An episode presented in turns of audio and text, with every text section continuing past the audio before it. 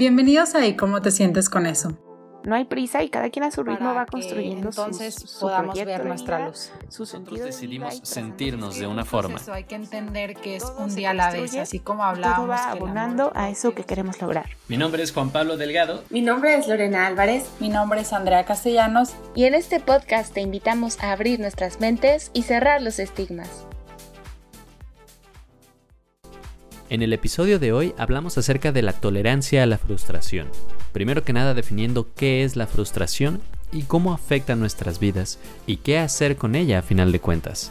Como invitado especial tenemos al maestro en terapia sistémica relacional, David Martínez. Hey, ¿cómo estás? Bienvenido a un nuevo episodio de ¿Y cómo te sientes con eso? Esta vez traemos un invitadazo, pero... Espera ahí, David, ah, ya la regué, ya dije quién es. Vamos a hablar acerca de qué es lo que vamos a hablar en este episodio. Vamos a hablar acerca de, ya dije hablar muchas veces, pero no importa, porque vamos a dialogar acerca de este concepto que es tan importante, tan eludible, pero a la vez tan popular últimamente, que es la tolerancia a la frustración, con un pequeño giro. Porque cuando se habla de la tolerancia a la frustración, por lo general se habla acerca de niños pequeños, sobre acerca de crianza, pero pues los adultos también nos frustramos. Así que vamos a hablar acerca de la tolerancia a la frustración siguiendo este tren de pensamiento que tenemos con esta temporada acerca del burnout y su relación con el empleo, con el trabajo y pues como decimos, con adultos frustrados. Ahora sí, ¿quién es este pequeño invitado uh, misterioso que tenemos, Lorena? Sí, pues tenemos el gran honor de tener como invitado el día de hoy a David Martínez. Él es psicólogo, maestro en terapia sistémica relacional. Él es jefe de enseñanza y terapeuta en la clínica Bienvita, una clínica de aquí de Guadalajara, Jalisco, en donde nosotros vivimos y grabamos normalmente. Entonces, aquí en México, para los que nos escuchan de otros países, él pues es un terapeuta muy chido que nos estará compartiendo cómo este uh, tema acerca de la tolerancia a la frustración genera también ciertos, uh, ciertas complicaciones en los pacientes que llegan al consultorio y con falta de tolerancia a la frustración justamente y cómo lo vamos a poder ir relacionando con el estrés y el burnout que se genera a partir de la falta de tolerancia a la frustración. Entonces, pues, bienvenido David. Muchas gracias, saludos, saludos y pues aquí estamos, ahora sí que a sus órdenes y listos para echar la conversación. Excelente. Y bueno, pues siempre nos gusta empezar el podcast uh, preguntándonos como nuestras propias definiciones. Entonces, ¿tú cómo definirías, David, qué es la tolerancia a la frustración? Ok, la tolerancia a la frustración, pues yo lo vería como esta habilidad de una persona de transitar las emociones difíciles o situaciones complicadas de la vida de una manera en que no se desborda, ¿sí? Sería como no desbordarse ante una adversidad. Sí, reconocer los sentimientos, sí, vivir lo que está pasando, pero sí con una estructura que mantiene y ayuda a seguir adelante. Ok. Qué difícil suena.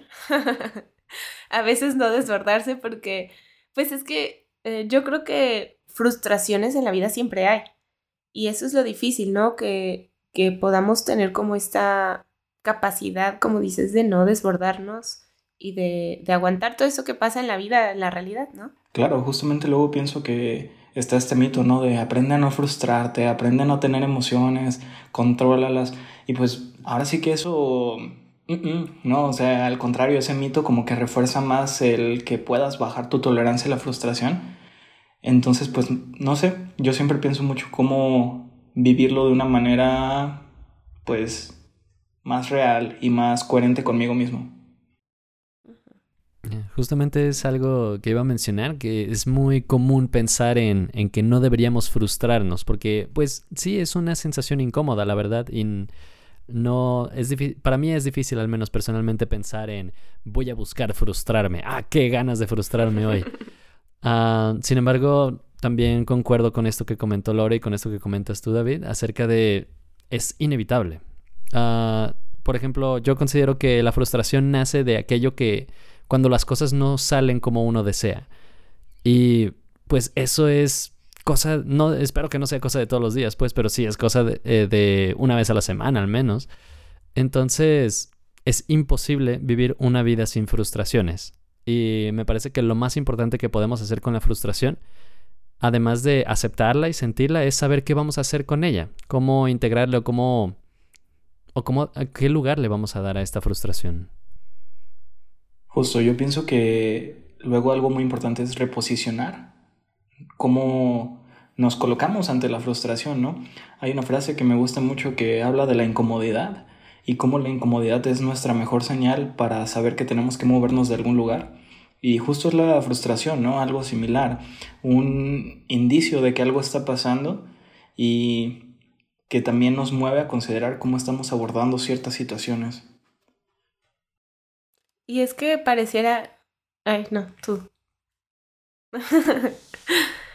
Y es que pareciera que muchas veces como que en la sociedad se nos prohíbe, por así decirlo, como la frustración o que se busca pues que todo se resuelva fácil y rápido y de inmediato. O sea, últimamente cada vez más se busca que todo sea inmediato. O sea, en el celular lo tenemos todo.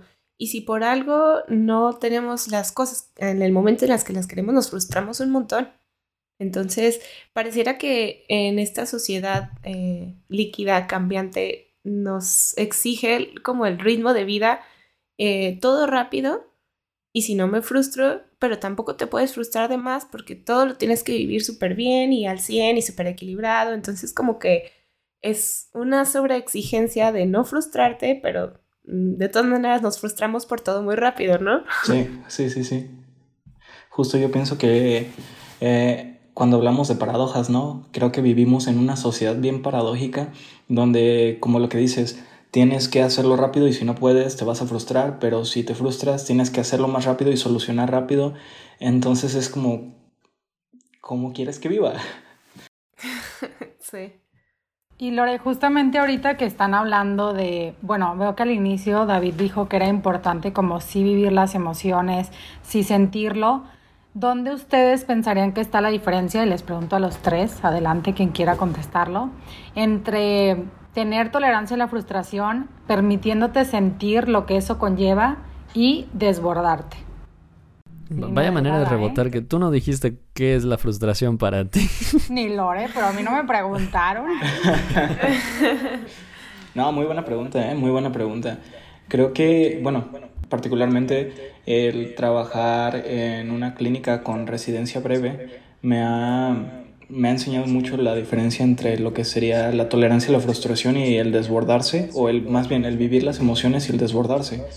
Yo siempre pongo esta metáfora donde las personas tienen recursos, recursos para interactuar con otros, y cuando el recurso, eh, o sea, el recurso es una herramienta, pero cuando el recurso utiliza a la persona en vez de la persona al recurso, es cuando se están desbordando. Eso es lo que pienso. Sí, y, y esto que dicen de vivir las emociones creo que también es importante porque también en esta sociedad como tan exigente de pronto nos exige no sentir, ¿no? Y ir como planos por la vida, o sea, nada más sintiéndote feliz a ratos, pero todo lo demás como, como que no te dejan sentirlo, ¿no? Entonces creo que por eso también se ve fácilmente que uno se puede desbordar emocionalmente porque como no nos enseñan a cómo manejar o cómo lidiar con las emociones, de pronto empezamos a sentir poquito y se nos desborda la emoción, ¿no? Y ya no toleramos como toda esa frustración y todas esas emociones que son más desagradables. Entonces creo que sí está como pues difícil, más desagradables. ¿Cómo, Lore? ¿Cómo que desagradables? ¿Por qué? Pues estar triste no está desagradable, es parte de... No, pues, pero se siente más incómodo, ¿no? O sea, son como estas emociones que suelen tachar como negativas, entre comillas. Claro. Y que sí, nos... Más bien, ¿no? O sea, lo que tú dices, que no es tanto que no nos enseñen, sino que justamente se tacha cualquier cosa que no sea alegría. O sea, a mí en lo personal algo que me frustra mucho, no hablando necesariamente del trabajo, pero que a mí me digan, no te enojes, no llores, como que digo, perdonen la palabra, pero cabrón, o sea, si me quiero enojar, permíteme sentir que estoy molesta, permíteme llorar si algo me, me hace sentir mal y porque yo tengo este tema que lo que siento lo siento full. o sea, no lo siento de que a la mitad ni tres cuartos. Entonces para mí las emociones pueden ser algo muy desgastante, porque me desbordo no al punto de pues estar en una clínica, pero sí lo vivo mucho, Lore sabrá, entonces pues sí siento que también este tema de que no te permitan, y no tanto de que no lo hagas, pero el simple hecho de que alguien te diga no llores, no te enojes, puede generar frustración en otras personas. Así que por favor evítenlo. no lo hagan. No, claro, creo que inclusive el acompañamiento cuando hay un desborde va más al permítese, permítete sentirlo, pero reconócelo, o sea, no lo transites de una manera que lo que lo como un filtro que lo cambia todo y lo distorsiona, sino como siéntelo como va, siéntelo como es, tienes todo el derecho y conócete, siéntate, ¿no? Creo que ese es el acompañamiento en los desbordes. Ahorita con lo que decían me acordé de un libro, la verdad es que no me acuerdo el título, pero hablaba cómo a través de las épocas las emociones han ido siendo percibidas de manera diferente. Hablábamos del romanticismo y cuando describía el romanticismo, pues conocías a una persona y al día siguiente, y me voy a casar con esa persona, ¿no? Y digo, a eso ahora ya le pusimos el nombre de un trastorno. Entonces, ¿cómo la percepción que tenemos de cómo vivimos las emociones también va de acuerdo a la sociedad? Y digo, eso particularmente a mí se me hace súper interesante porque me hace pensar qué filtros nos hacen juzgar y valorar lo que va bien y lo que va mal en cuanto a frustración, en cuanto a vivencia de emociones. Uf, qué fuerte. Es que, ¿sabes qué? Yo creo que algo que le que nos falta en psicología, y me refiero no solo en México, sino a nivel mundial, es abordarlo desde un enfoque intercultural. Porque si tú vas a tratar a una persona de la India, obviamente no vas a hacerlo desde los mismos parámetros que una persona mexicana. Lo que en México es visto como normal, bien o como quieran llamarle, muchas veces en otros países no lo va a hacer y entonces la cultura siempre, como tú dices, va a jugar un rol súper importante. Para nosotros es normal trabajar ocho horas, en Alemania es impensable, o sea, entonces desde ahí podemos ver, yo considero que al menos los mexicanos somos una cultura que sí tiene tolerancia a la frustración por el simple hecho de cómo nos ha tocado vivir, o sea, no es como vernos como víctimas, pero sí no tenemos acceso a muchas cosas que un país primer mundo tiene simplemente por haber nacido ahí. O sea, yo creo que somos una cultura que tiene que trabajar por tener las cosas que tiene y eso, pues yo en parte lo agradezco mucho porque sí nos da una tolerancia a la frustración mayor que en otras partes. Y, fíjate que yo aquí, digo, ya me voy a poner acá este polémico, pero yo creo yo creo más bien que somos pasivos ante la frustración. Creo que los mexicanos son pasivos ante la frustración. Creo que está bien hasta cierto punto, pero cuando ya atenta contra tu bienestar, el aguantar, cuando ya atenta contra tus derechos, cuando ya atenta ante tu paz, creo que pues ya es tomar una actitud pasiva. Eh, no sé, he conocido muchas personas que han viajado a otras partes de Latinoamérica y me cuentan que los movimientos sociales se viven muy diferentes, ¿no? Y eso también me hace pensar qué, qué tolerancia, la, qué, no, qué pasividad ante la frustración vivimos aquí. Ah, a mí no me... Perdón, es que a mí no me está quedando del todo claro esta parte de la pasividad ante la frustración. Significa que ah, como que aceptamos o normalizamos el hecho de las cosas no están bien y, y tienes que aguantarte. Eh, ¿A eso te refieres? Sí, justo, justo como pues la verdad vivimos el día a día con un chingo de cosas que no están bien, que no estamos de acuerdo y la mayoría es como, pues ya sabes, güey, así es México, ¿no?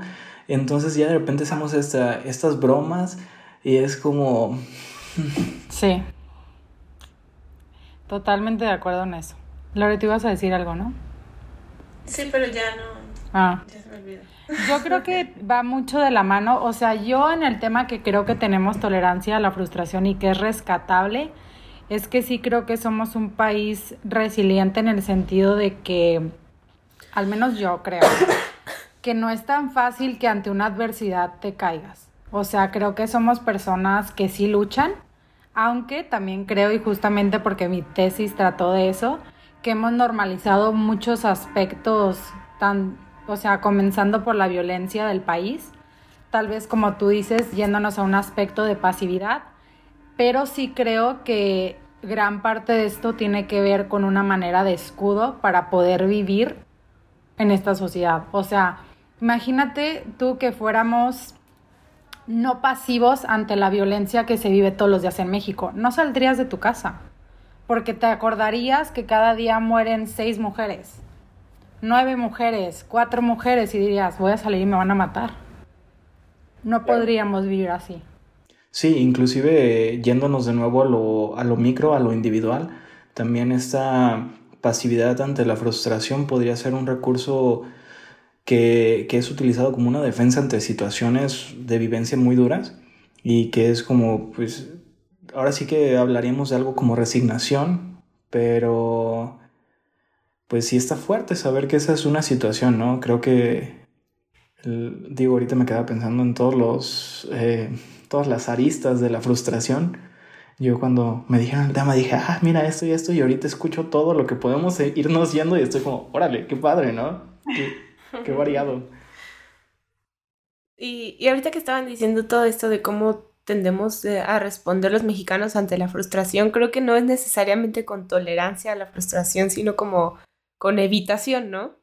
porque parece que es como de, bueno, me resigno, bueno, pero no hago nada, bueno, pero me quedo pasivo y es nada más como evitar y evitar, en vez de hacer frente y tolerar, porque la vida en sí es frustrante, o sea, es la realidad, ¿no? Hay muchas cosas, si no es que todas, o la gran mayoría, que no salen como queremos, como dice Juanpi, ¿no? Que esa es como su definición de frustración, ¿no? Cuando algo no sale como quieres. Y pues la realidad es que desde que nosotros nacemos, nos estamos frustrando porque estábamos cómodos en el vientre de mamá y nacemos y como que ya tengo que respirar, ¿no? Es frustrante desde el primer momento. Entonces, o sea, creo que más bien tal vez culturalmente tomamos como una postura más de evitación de la frustración que de tolerancia y por eso esta pasividad que nos hace como, como quedarnos ahí, ¿no? Como sociedad. Ahorita que dijiste eso me acordé de la de este principio del budismo, ¿no? Donde el deseo es el sufrir, es la raíz del sufrir, pero pues el humano mientras viva va a desear, entonces siempre va a estar sufriendo. Y digo, creo que es, es una filosofía acá que está bien fundamentada y todo, pero yo me pongo a pensar, bueno, ¿qué tal si te reposicionas ante el deseo, no? Como, no como algo que tienes que satisfacer sí o sí, sino como tal vez un pensamiento que el puro hecho de te genera algo diferente. Digo, no sé, esto ya es como más que se me ocurre ahorita, pero creo que te genera como cosas eh, cool el saber que inclusive estas frases eh, pueden ser renarradas, ¿sí? Para que te hagan más sentido en tu vida. Tal vez sí es válido desear. Digo, también nosotros deseamos cosas. Claro, yo creo que también es ver si estás parado desde un punto de observador en tu vida o desde un punto de creador para saber. Si nada más observas que deseas las cosas y como tú dices, entender dentro de esta frustración que no todo lo que desees en la vida necesariamente lo vas a cumplir, pero tampoco exigirte que de 110 tienes que cumplir 110, o sea, creo que también es parte de ser realista, el entender que no absolutamente todo lo vamos a cumplir en, en esta vida, va, va a haber cosas que sí, que padre, pero también va a haber cosas que las deseamos y, no sucedan. Y ahorita me llegó una duda a mí. Otra vez les voy a preguntar aquí para que me resuelvan mis dudas en este episodio. ¿Cuál consideran que es la diferencia entre tolerar la frustración y aguantar la frustración? ok. Ah, ¿verdad? Qué buenas preguntas, ¿eh? Aguantarme suena a mí algo... No, yo nada más iba a hacer un chascarrillo de algo me dice que ya las traías. No, de verdad, fue como que dije, a ver, ¿los mexicanos aguantamos o toleramos? Porque no es lo mismo. Sí, es que a mí me suena que aguantar es más como... ¿Me tocaba? Mm, como resignándote o como evitando, no sé. Es que siento que la tolerancia es como más realista, ¿no? O sea, como un sentimiento más como... Ah, ay, es que no sé cómo explicarlo. Acomoda las ideas, no importa. A ver, lo voy a intentar. Siento que aguantar suena como un ya y tolerar suena como me cuesta, pero pues lo andamos resolviendo, ¿no? O sea, como que así lo podría explicar, pero no sé si soy muy clara. Mejor ustedes, a ver. Creo que David también iba a decirnos qué pensaba él. Sí, yo, yo entendería el tolerar como una aceptación de la situación y el aguantar como justo la negación de la situación, ¿sabes? Tal vez no necesariamente negación, pero sí como el no transitarla, no vivirla, simplemente decir no está ahí. O, no poner una resistencia totalmente en contra. ¿Ya ven que sí saben? Puntos extra, maestra. Solo se hacen los que no. Okay. Ok, entonces yo creo, sí, ¿qué creen? Este es el día de preguntas para mí, en el que a mí no me van a estar preguntando porque diario, Ah, se, no, diario se avientan su... Y Andrea, ¿para ti qué significa esto? Y mi cerebro quemado por toda la semana, apenas y hoy sabe cómo me llamo. Pero hoy quiero preguntarles otra cosa. Justamente cuando comenzamos dijimos que íbamos a hablar acerca de la tolerancia y la frustración en el trabajo.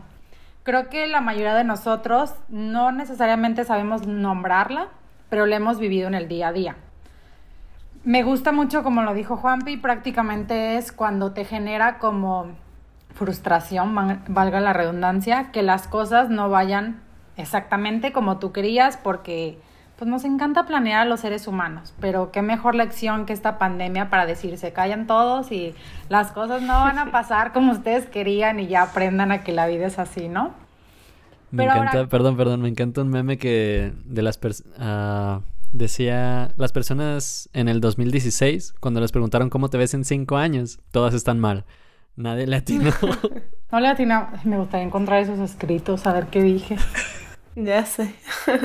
Bueno, pero el punto aquí es, dentro de un entorno laboral, que tal vez ahí es un poco más difícil de identificar, ¿cómo consideran ustedes que se ve la falta de tolerancia a la frustración? O sea, ¿qué tipo de comportamientos tiene una persona que le es difícil tolerar esta frustración hablando del tema laboral?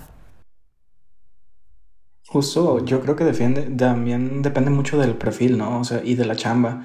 Creo que no es la misma frustración que puede vivir, no sé, este, un maestro y un, veamos, eh, no sé, una persona encargada de una morgue, ¿no?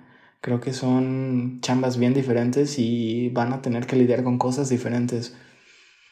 También me imagino que refleja mucho de las capacidades de tolerancia, de frustración que llevan en su vida no sé, esta frase de tú no escoges el trabajo, el trabajo te escoge a ti. What? ¿Qué? ¿Me están diciendo que escojo estresarme? No, más que nada en cuanto a, pues si no lo puedes aguantar, no, no vas a estar ahí, ¿no? O si no es algo que te llame lo suficiente como para aguantar, pues también no vas a estar ahí. Sí, y creo que todos los trabajos tienen sus frustraciones, ¿no? Eh, tan diferentes como esto que dices de que alguien que trabaja en una morgue, como un maestro, como un chofer, como un encargado del súper, o sea, todos los trabajos tienen sus frustraciones, porque la vida en sí, pues, nos frustra en todos lados, ¿no? Pero ah, creo que... eh, ¿Cuál era tu pregunta, Andrea? Solo para... ¿Qué retomar. pasó, psicóloga? Ah, ¿cómo se ve la falta de frustración? Ya. Sí, justo la, la falta de tolerancia a la frustración se ve distinta en los distintos trabajos, aunque creo que mm, puede tener como el mismo, como común denominador, que en todo se ve como que no se está a gusto, ¿no? Como que la mínima cosa que frustra no es aguantable y el trabajador como que explota, ¿no? Entonces creo que así yo podría como definir que se ve la falta de tolerancia a la frustración como que, como lo que decías David, ¿no? Que se desborda la persona ante esas frustraciones de la vida normales, ¿no? Oye, pero ¿no habría una diferencia, por ejemplo, entre lo que sería la falta de tolerancia a la frustración de la persona y lo que sería un entorno laboral tal vez, este, pues no digno? Eso también. Ajá, Ah, porque ya si ven no que no soy la única que pregunta. no, estás No, bien, pero sí bien. es cierto. O sea, realmente dónde está la línea o dónde queda la línea de yo no tolero o realmente toleré demasiado y mi jefe me exige trabajar horas extra sin pagarme, trabajar días de la semana que no debería, no me pagan, o sea, todas estas personas que, por ejemplo, en todo el mes no les pagan que porque no ha llegado el recurso y les, o sea, como que yo también creo que es lo que en muchos de nuestros capítulos decimos que es la capacidad de ser asertivo y poner límites. O sea, realmente no toleras ni que te digan buenas tardes porque o buenos días porque no te has tomado el café o realmente ya es un entorno laboral abusivo en el que no supiste poner límites en un punto y ya se te fue de las manos. Y entonces ya pues ya no es algo sano para tu salud mental ni física. Sí, como Es que ahorita que ahorita que decían esto me hace pensar en que no es lo mismo sí tener como un, una tolerancia a la frustración como normal, por así decirlo, a querer minimizar las emociones y decir, no, no, esto no es nada, o sea, ese estrés que me tengo que aguantar por ponerme la camiseta y dar todo de mí, o sea, claro que tenemos que ver también el contexto porque no podemos normalizar entonces tampoco un contexto abusivo y decir, ay, es que te falta tolerancia a la frustración, ¿no? Justo, ¿no? Porque luego está bien romantizada este, eh, pues el exceso de trabajo o esto, como dices, el ponerse la camiseta. Creo que está chido cuando te puedes poner la camiseta, pero creo que no implica el sacrificar tu bienestar. Creo que hay una diferencia entre ambos y creo que particularmente en México también somos una eh, cultura que romantiza el trabajo extra, el, el, trabajo arduo. No sé si esto venga de una onda medio machista, que es como eh, productividad, eh, eh resolver, uh, proveer, cosas así. Pero la verdad es que es algo que tenemos bien romantizado y... Y normalizado. Sí. Porque justo veía... No, dale Juan Pinto, no has okay. hablado.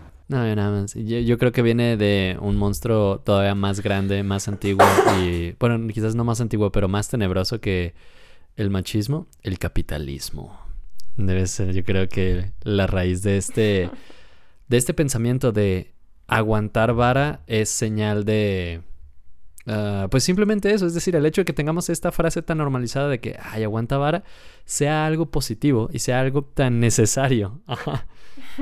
Pero, o sea, también sí creo que viene de parte de machismo, capitalismo, lo que sea, ¿no? Pero sí creo que es una cultura que no se puede dar el lujo de no trabajar.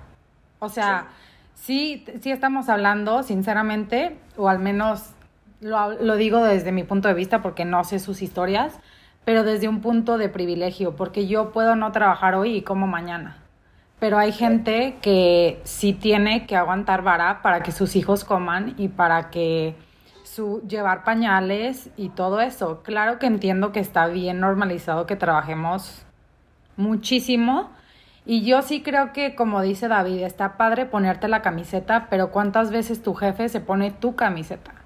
¿De qué ser un empleado? De, o sea, de lo que conlleva como empleado estar ahí. Yo creo que lo que hace el cambio es que no sea un jefe, que sea un líder verdaderamente, porque ahí es donde ni siquiera les tienes que pedir a tus empleados que se pongan la camiseta, porque solitos ven los beneficios que hay en esa empresa, ven todo lo que conlleva y se sienten parte. Es cuando creas como esta comunidad en la propia empresa. Y para mí una falta de tolerancia a la frustración puede ir muy ligada a lo que puede sentir alguien que tiene burnout. Creo que van muy de la mano, pero sí creo que cuando está más cargado al burnout, tiene que ver con que ya se cruzaron justamente lo que decía David, los límites de, de un entorno laboral sano.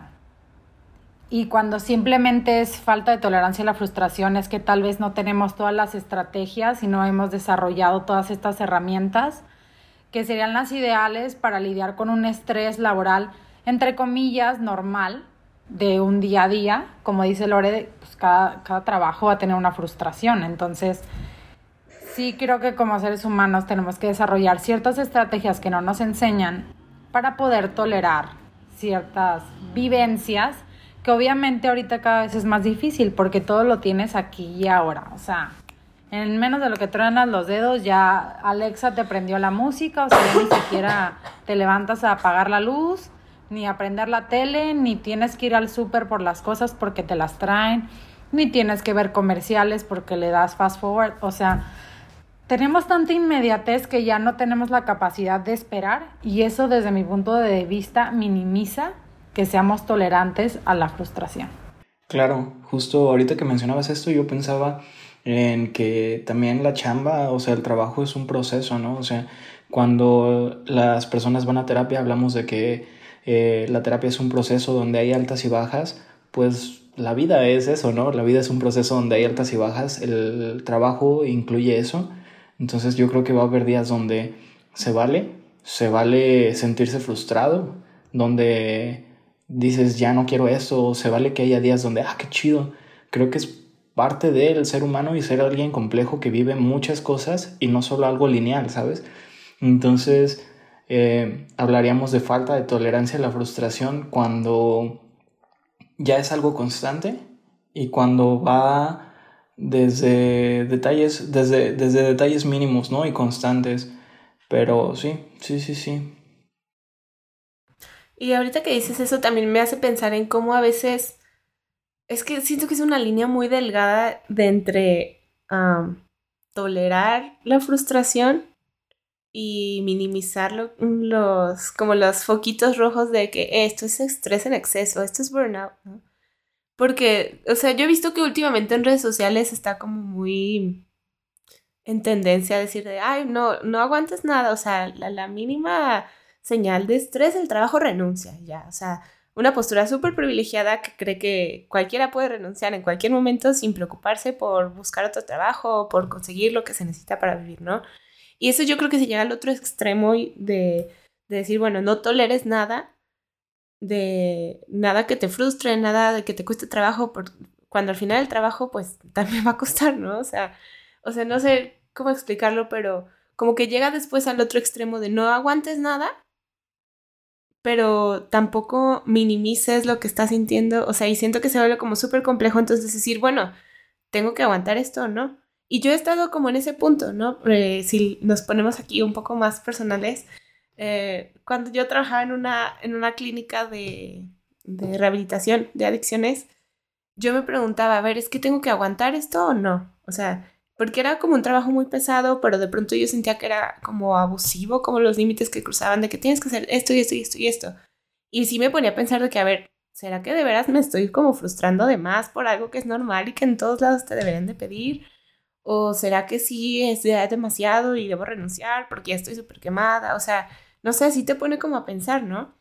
Pero yo creo que el punto para identificarlo es cuando ya te estás dejando de lado a ti y está afectando tu salud física y mental, ya ahí creo que ya no es que te falte tolerancia a la frustración, sino que ya tal vez si estás viviendo como un síndrome de burnout, ¿no? Entonces, pues sí es como difícil identificarlo, pero mande. Tengo una duda para ti ya que te pusiste personal. Ay. No te preocupes, no va a ser muy de, de nada. Cuando tú te empezaste a preguntar esto, ¿fue al inicio o ya al final cuando ibas a renunciar? Mediados final. Mediados. Es que yo, yo duré mucho rato preguntándomelo antes de renunciar. Y justo no renunciaba porque decía, no, pues es que también tengo que ser tolerante, ¿no? Ay, se trabó. Y, y, no, y no renunciaba porque decía, no, este, es que también tengo que aprender a ser tolerante, ¿no? O sea, no, no me tengo que rendir tan fácil o no tengo que ser como tan sensible o así, pero después de ya varios meses pensándolo y dije, no, es que no, no me está haciendo bien. Y sí me costó identificarlo que muchas veces callamos lo que sabemos que es real, porque cuando es estrés, tú solita vas sacándolo. Y después tal vez de unos días dices, ay, pues ya no me, ya como que después de trabajarlo me sentí mejor.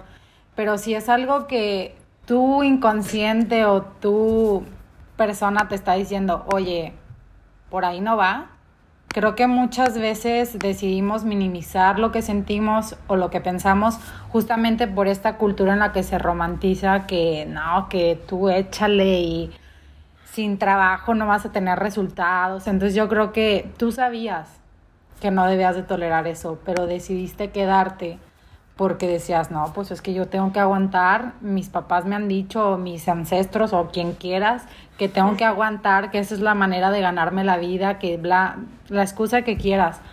Y yo creo que aparte de eso que ya sabemos, porque uno sabe, la verdad, eso es sea, así escuches una voz mini mini o una muy alta, tu, tu persona te habla. No por alucinaciones, pero te habla. Y creo que también es si daña tu integridad como persona y tus derechos, definitivamente no es que no toleres la frustración, es que es un trabajo ya abusivo. Entonces, para mí tiene mucho que ver, ya yéndonos como a esta parte de, pues, ¿cómo le hago, no? Ya me dijeron todo lo que es tolerancia a la frustración, cómo se come, ahora, ¿cómo sé si no estoy tolerando? Para mí el punto de partida siempre va a ser conocerte a ti mismo, para poderte preguntar porque nadie te conoce como tú, puedes mentirle a todo el mundo menos a ti. Entonces, preguntarte, ¿realmente, o sea, solo estoy muy estresada, pero puedo sacar adelante esta chamba? ¿Sí puedo con esto? ¿O de verdad este trabajo ya está pasando límites no sanos? Ya está dañando mi dignidad como persona y creo que debo tolerarlo por callarme y callar lo que estoy sintiendo. O sea, yo creo que tú eres tu mejor juez para ese tipo de situaciones. Que creo que luego también esto es desde una postura de privilegio, ¿no? Donde no todos tienen este, em, no sé, criterio tan desarrollado como para decir, ah, me, me conozco así de bien. Creo que muchas personas no tienen la facultad, o sea, económica de, de tener un acompañamiento terapéutico o de vivir las vivencias que nos han hecho tener un criterio sobre nosotros mismos. Este, justo yo también pensaba, ¿no? Que como un factor protector es saber que la... Yo siempre digo que la vida es demasiado compleja como para creer que es eh, unilateral. Entonces, a, final de cuentas, uno tiene que decir lo que está pasando eh, merece la pena que, o sea, me pesa más que los beneficios o, o los contras que estoy encontrando, ¿no? Y creo que hacer un inventario de los pros y los contras también es algo ligeramente más accesible, este, pero pues ahora sí que hacerlo muy tangible, ¿no? Porque luego también, como dices, nos autoengañamos. y ahí sí. De que tú le empiezas a agregar un buen de pros, no, que esto, lo otro, las tortitas que venden al lado, el juguito de las mañanas. Dices, no, bueno, este, igual otros dos añitos y ahora sí voy a pensar y así te vas y te vas y te vas. Pero porque no deja de ser nuestra zona de confort, esa es la realidad. O sea, por más difícil que sea, el cambio siempre, aunque es la única constante como seres humanos, nos cuesta como si no pasara. O sea, si se fijan desde que nacemos, lo que siempre está en nuestra vida es el cambio, pero aún así nos asusta el cambio.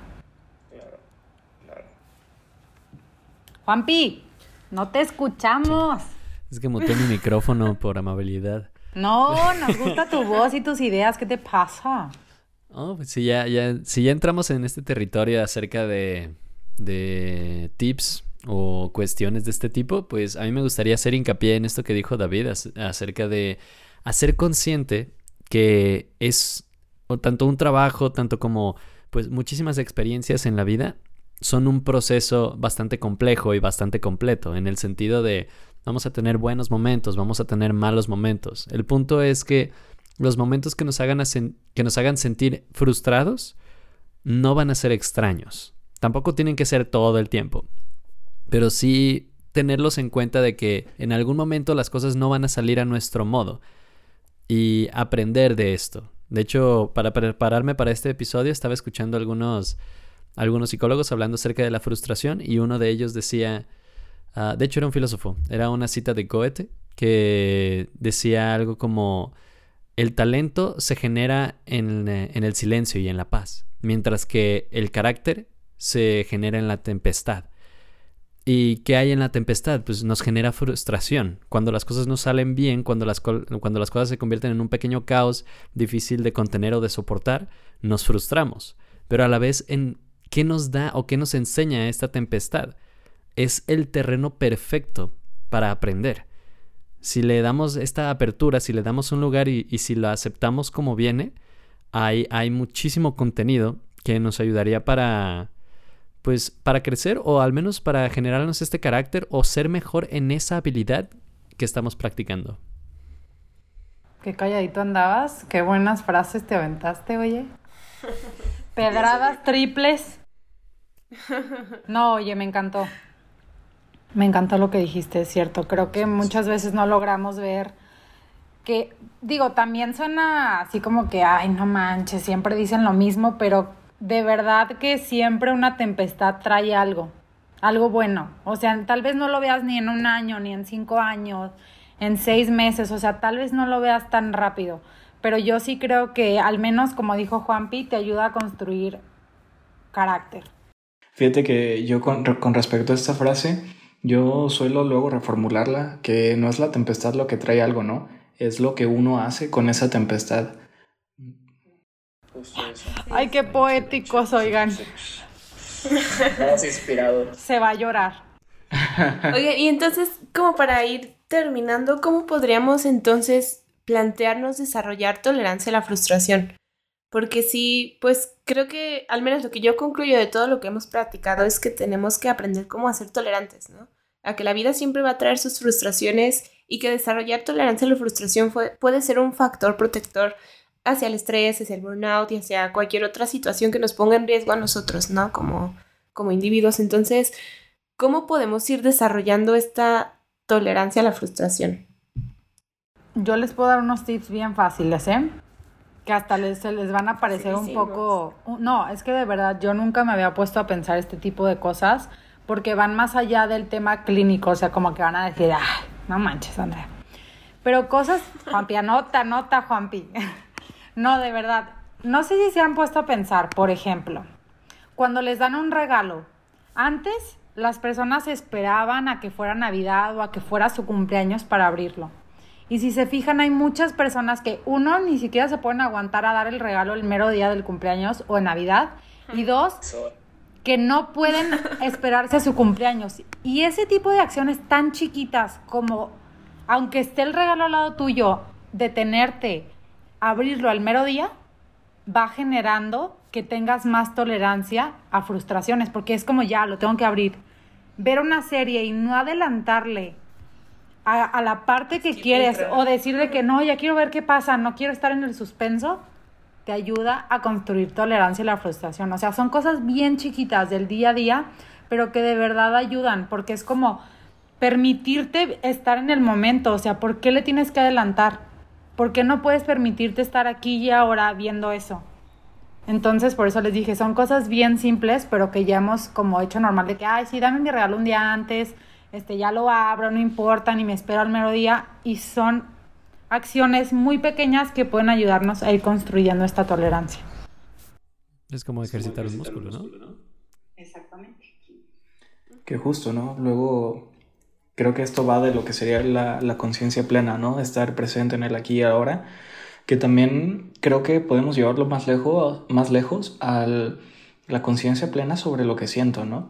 O sea, no solo sobre lo que está pasando, sino de transitar lo que estoy viviendo realmente y quedarme ahí. Creo que hay un ejercicio que a mí me gusta mucho, que luego es solo dejarme sentir lo que estoy sintiendo y quedarme ahí, quedarme ahí, quedarme ahí, no hacer nada y solo sentir, enfocarme y se va desenvolviendo, se va desenvolviendo, se va desenvolviendo y particularmente a mí me gusta mucho hacer eso conmigo, ¿no? Porque me hace entender qué de lo que está pasando, porque muchas veces nos frustramos ante una situación y cuando parece que decimos como, oye, pero esto qué, o sea, no es como para que me frustre, pues hay que explorar los significados del por qué esto nos frustra tanto, ¿no? ¿Qué tiene que ver con nuestra historia de vida para que me frustre así?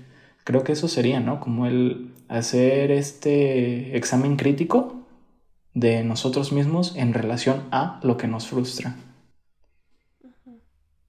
Sí, y creo que también el empezarle a poner palabras puede funcionar, porque muchas veces sentimos algo incómodo, pero no le ponemos palabra, ¿no? Y eh, y a veces sí, nos falta nombrar las emociones para identificarlas y también vivirlas plenamente. Porque a veces solo es como, ay, me siento raro y ya. Pero a lo mejor ese raro es frustración, es enojo, es tristeza, no sé, o sea, pueden ser miles de emociones que estamos sintiendo que si no las identificamos, pues no va a ser lo mismo dejarnoslas sentir, ¿no? Entonces sí, creo que también empezar a nombrar lo que se siente como hacia nosotros mismos, no sé, a lo mejor haciendo este ejercicio, escribiéndolo o no sé, intentando, a lo mejor eso también ayuda como buscar en Google de que, a ver, ¿qué emociones existen, no? y ya ver la lista y decir. ¿Mandé? No, al rato te estás muriendo porque Google, no, si sientes tristeza, este, ya. No, pero sí lo que dices como, de las emociones. Como para para tener vocabulario, ¿no? Porque a veces nos falta hasta eso, vocabulario emocional para nombrar lo que estamos sintiendo, ¿no? Y, y ya después a lo mejor podemos identificar, ah, es esto.